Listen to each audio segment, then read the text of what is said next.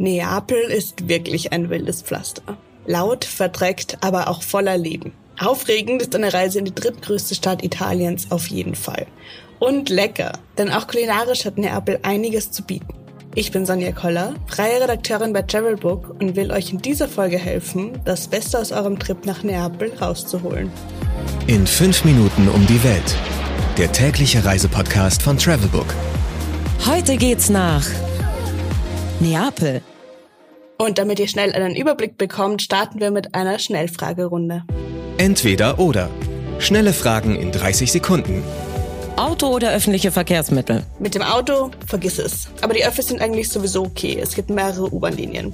Zu Fuß ist aber auch vieles schnell zu erreichen. Pärchen oder Familienurlaub? Pärchen. Mit der Familie wäre das zu stressig. Entspannung oder Abenteuer? Definitiv Abenteuer. Kultur oder Party? Viel Straßenparty. Mit, aber auch ohne Aperitif. Teuer oder günstig? Für einen Urlaub in Mitteleuropa ziemlich günstig. Einen Cappuccino gibt's hier schon für einen Euro und eine unglaublich leckere Pizza kostet zwischen 4 und 7 Euro.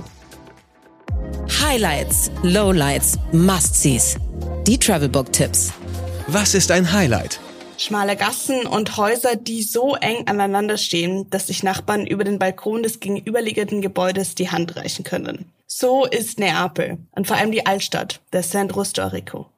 Zwischen den Häusern, von denen der Putz bröckelt, sind dort unzählige Wäscheleinen gespannt, auf denen die Napolitaner ihre Jeans und Schürzen trocknen. Am besten, ihr lasst euch dort einfach treiben.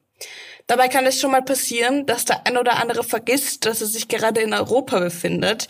Hier scheinen die Uhren nämlich anders zu ticken. Und auch so einige Straßenverkehrsregeln werden nicht allzu ernst genommen. Was man unbedingt tun sollte. Viele wissen nicht, wie einfach es ist, den Vesuv zu besteigen. Und come on, wie cool ist es bitte, auf dem einzigen aktiven Vulkan am europäischen Festland zu stehen. Also nichts wie hin und rauf. Von Neapel aus könnt ihr entweder mit einem Auto, dem Reisebus oder der Circum Vesuviana, einer Regionalbahn, zum Eingang des Nationalparks fahren. Von dort geht es zu Fuß in etwa 30 Minuten auf den Krater. Die Aussicht von oben ist unschlagbar und ihr müsst ihr euch nicht mal wirklich erkämpfen.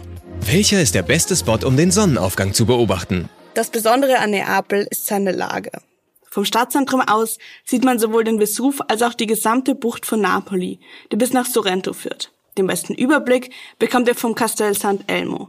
Dabei handelt es sich um eine Festung, die auf dem Hügel Vomero liegt. Das Besondere ist aber eigentlich nicht das Kastell, sondern der Aussichtspunkt auf der davorliegenden Piazza d'Arni. Entweder ihr spaziert vom Stadtzentrum in einer halben Stunde hinauf oder ihr nehmt die Seilbahn, die ab der Haltestelle Montesanto abfährt. Geld, Sicherheit, Anreise. Die wichtigsten Service-Tipps für euch. Wie viel Geld sollte man für eine Woche einplanen? Wer gut, aber trotzdem günstig essen und urlauben will, ist in Neapel richtig. Mit einem Budget von etwa 60 Euro pro Tag und Person solltet ihr da gut auskommen und sogar relativ zentral ein Zimmer bekommen können. Welche Gegend sollte man meiden? Neapel ist dafür bekannt, nicht gerade die sicherste Stadt Europas zu sein. Die Mafia ist definitiv ein großes Problem. Unnötig viele Wertsachen solltet ihr daher in der ganzen Stadt nicht mit euch rumschleppen.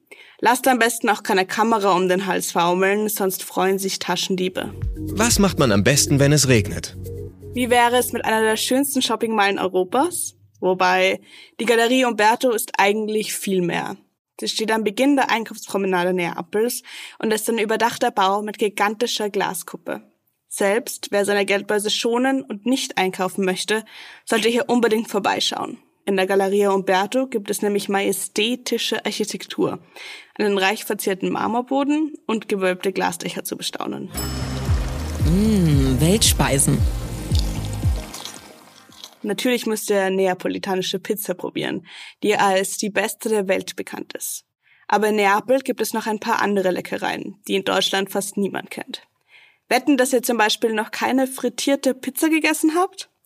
Die Pizza Fritta gehört in Neapel zu den absoluten Klassikern. Generell lieben die Neapolitaner Frittiertes, zum Beispiel auch Coppa. Das ist ein beliebtes Streetfood. In einer Tüte werden da mehrere frittierte Meeresfrüchte gereicht. Manchmal sind auch Gemüse wie Zucchini oder Kartoffeln dabei.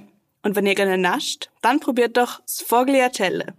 Die Süßigkeit erinnert an eine Blätterteigtasche, die mit süßem Ricotta gefüllt ist. Lecker! Zusammengefasst muss ich sagen, entweder ihr liebt Neapel oder ihr hasst es. Ich finde, die Stadt ist auf jeden Fall einen Besuch wert. Seid aber darauf vorbereitet, dass ihr danach vielleicht erst noch ein bisschen Urlaub braucht. Ich bin Sonja Koller und das war's von mir und dieser Folge von In 5 Minuten um die Welt, dem täglichen Reisepodcast von Travelbook.